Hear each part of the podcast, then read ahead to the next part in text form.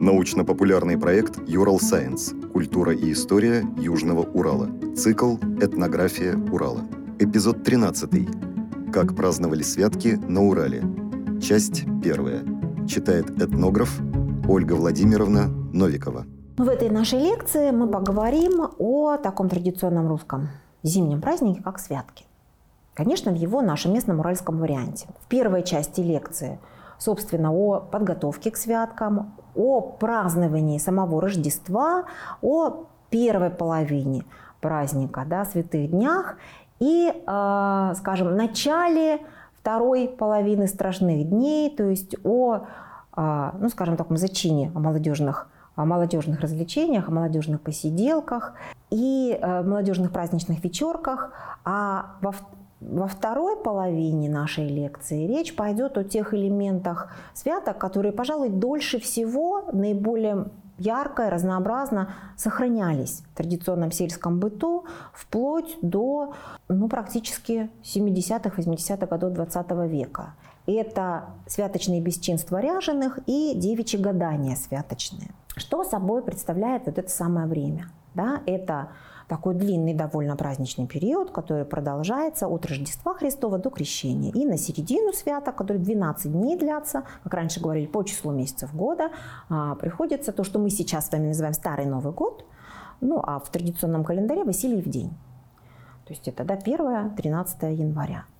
А почему я говорю, что это такое долгожданное время? Да, потому что это можно сказать, да, что вот такой вот период, когда можно было то, что ни в коем случае нельзя во все другое время года.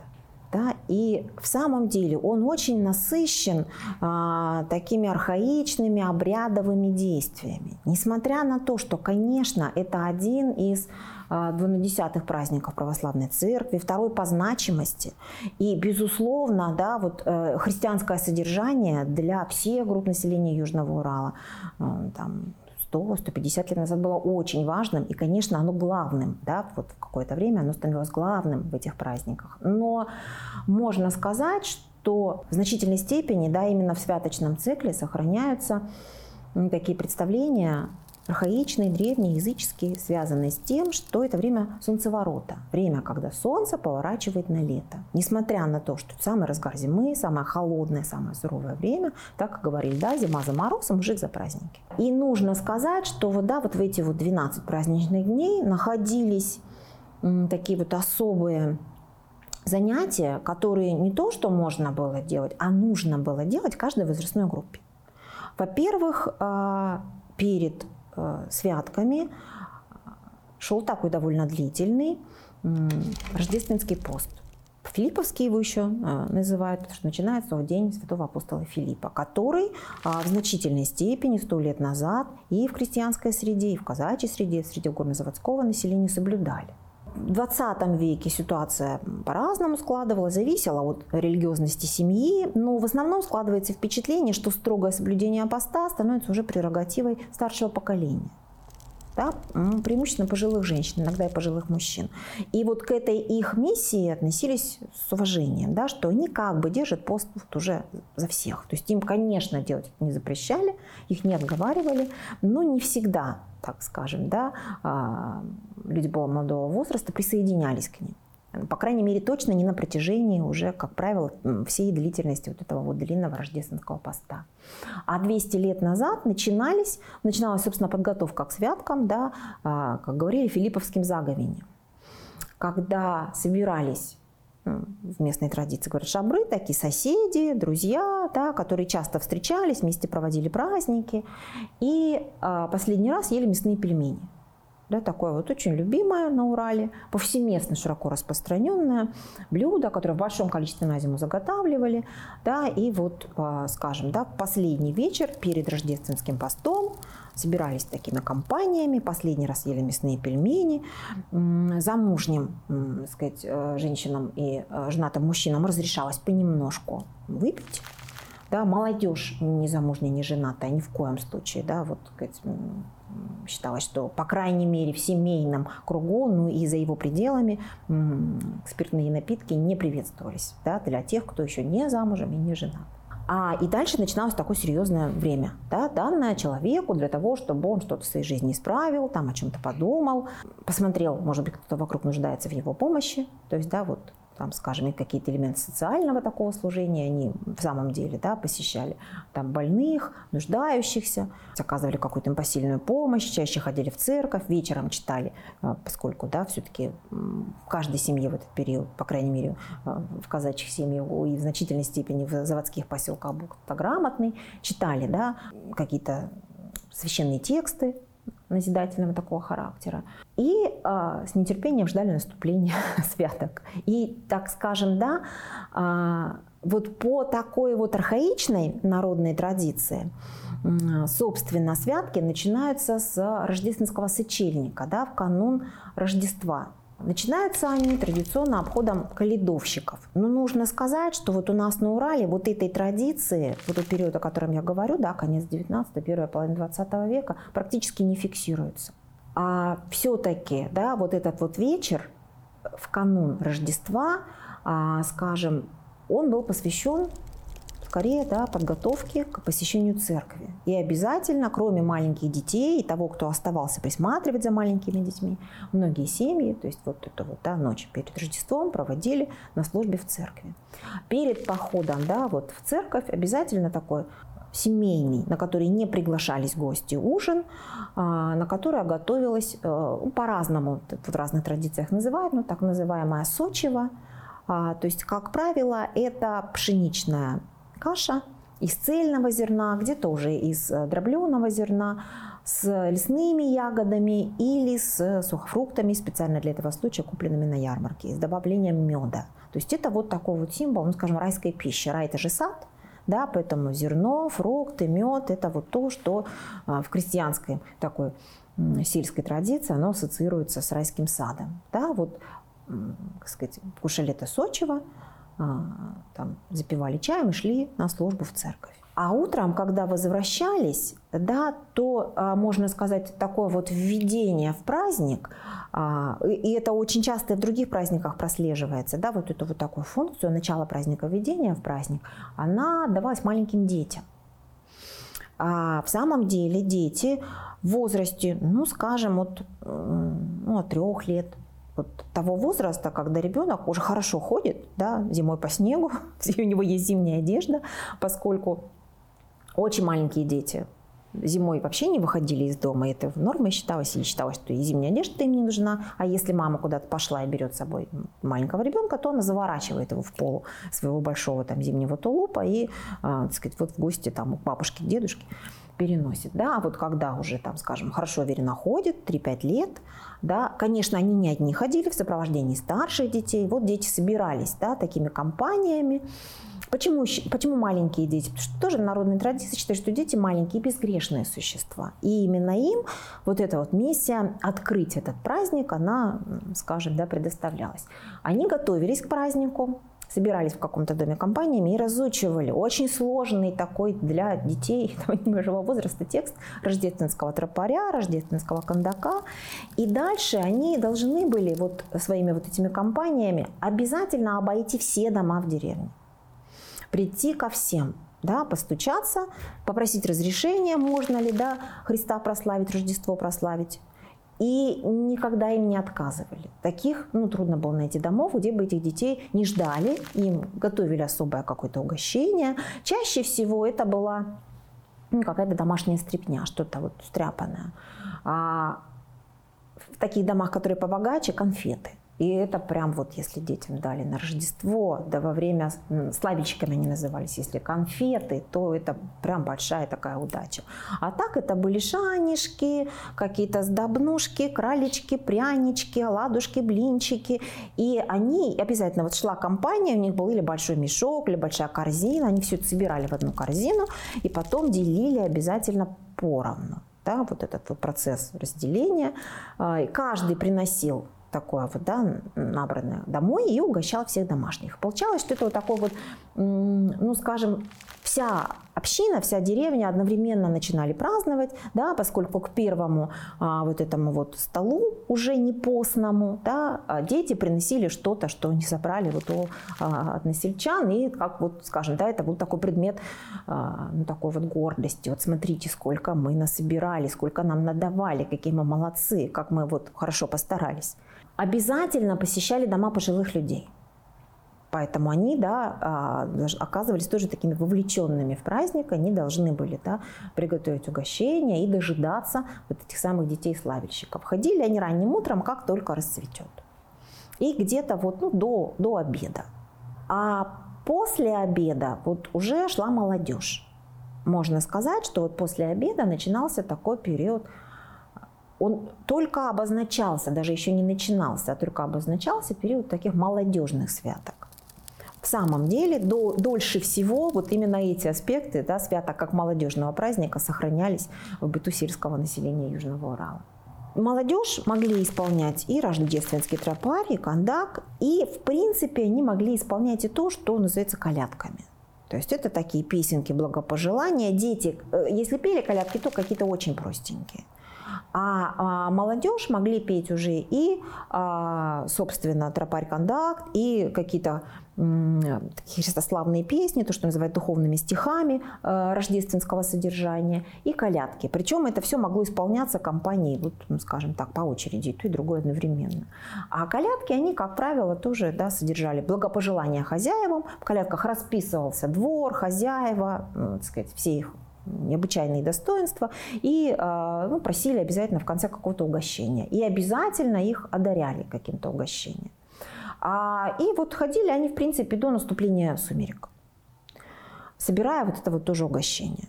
Да? А, но можно сказать, что вот такой разгар все-таки молодежного веселья, он начинался на второй неделе, после Васильева дня. Собственно, Васильев вечер, вечер в канун Старого Нового года, как мы с вами сейчас говорим. Да? А первая неделя считалось, что это вот такая Христова неделя, называли ее святые дни, она должна проходить в таком вот чинном праздновании. Да, ходили друг к другу в гости, угощали друг друга. Да. Дети с большим удовольствием все светлое время проводили на улице, для них обязательно горки готовили. И еще а, на протяжении двух недель а, парни устраивали такие вот парадные выезды. То есть запрягали ну, кто-то там одного жеребчика, а кто-то тройку с красивой упряжью. И а, вот в светлое время катали ребятишек. Они просто выходили на улицы, вставали возле своих дворов и их садили, ну, понятно, без всякой платы, так сказать, вот садили на эти тройки и катали по деревне, пока не наступят в сумерки. В сумерки начинали катать девушек которые тоже да, нарядные, красивые, выходили, вставали по улице. А, и а, тоже здесь было такое вот своего рода, ну, можно сказать, даже соревнование. Сколько раз тебя пригласят прокатиться. Чем больше, тем ты более завидная невеста, значит. И у парней тоже. А сколько раз, сколько раз согласились, да, ответили на приглашение. Вот можно сказать, что молодежь уже на первой неделе, дня через 3-4 после, собственно, Рождества начиналась, да, как раньше говорили, кататься. Да. А, вот катались, что на святке делали, катались.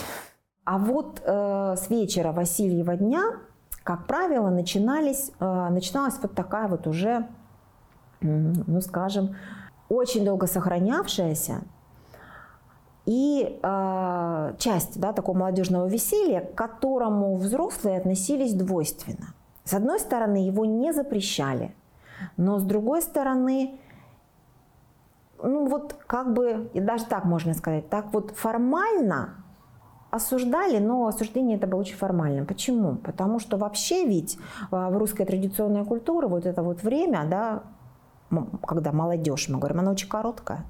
У девушек она вообще составляла года три. Да, то есть вот от того времени, когда она заневестилась, да, тогда девка родится, когда и замуж годится, это 16 лет. То есть тот возраст, с которого можно венчать православной церкви. Ну и к 19 годам огромное большинство девушек уже были замужем. Да, и, соответственно, начиналась для них другая новая жизнь, уже в молодежных вот этих увеселениях они участие не принимали. Поэтому, да, вот а память, да, это такой был яркий период, что память о нем сохранялась в течение всей жизни. И именно в это время, да, так сказать, во-первых, он почему важным считался? Потому что и почему, а, скажем, разрешались все вот эти вот а, совместное времяпровождение молодежи? Потому что, да, какая главная задача этого периода? Заключить удачный брак. То есть удачно выйти замуж, подоб присмотреть себе да, вот хорошую невесту, а девушке понравится хорошему жениху. Конечно, сто лет назад а, все-таки окончательное решение о том, да, вот, состоится брак, или не состоится, оно за родителями оставалось. Но все-таки все родители считали, что идеально, если и парень с девушкой сами добровольно, согласны, и вот даже инициативу какую-то проявили в том, чтобы, а, так сказать, отправить родителей сватать жениха или невесту.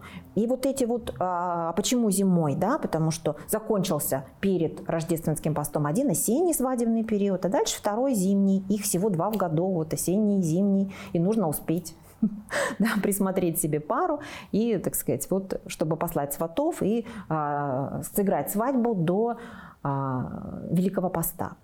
Великий пост, да, свадьбы прекращались, церкви не венчали, поэтому вот, так сказать, перед началом зимнего свадебного периода и, так сказать, проходили вот эти вот все святочные молодежные гуляния. Они состояли из трех частей таких очевидных. Во-первых, это такие рождественские молодежные вечерки. Вообще а, посиделки, они вообще были частью зимней такой вот молодежной культуры на протяжении практически всей зимы. Начинались они где-то с середины ноября. В каких-то населенных пунктах даже была такая четкая дата Кузьминки, 14 ноября, праздник святых Кузьми и Дамиана, когда первая проводилась такая вот вечерка. А, а потом, так сказать, девушки собирались такими компаниями по возрасту. Обычно э, те, кто были в одной вот этой вот компании, они ну, на год, ну, максимум на два друг от друга, ну, чаще на год могли друг от друга отличаться по возрасту.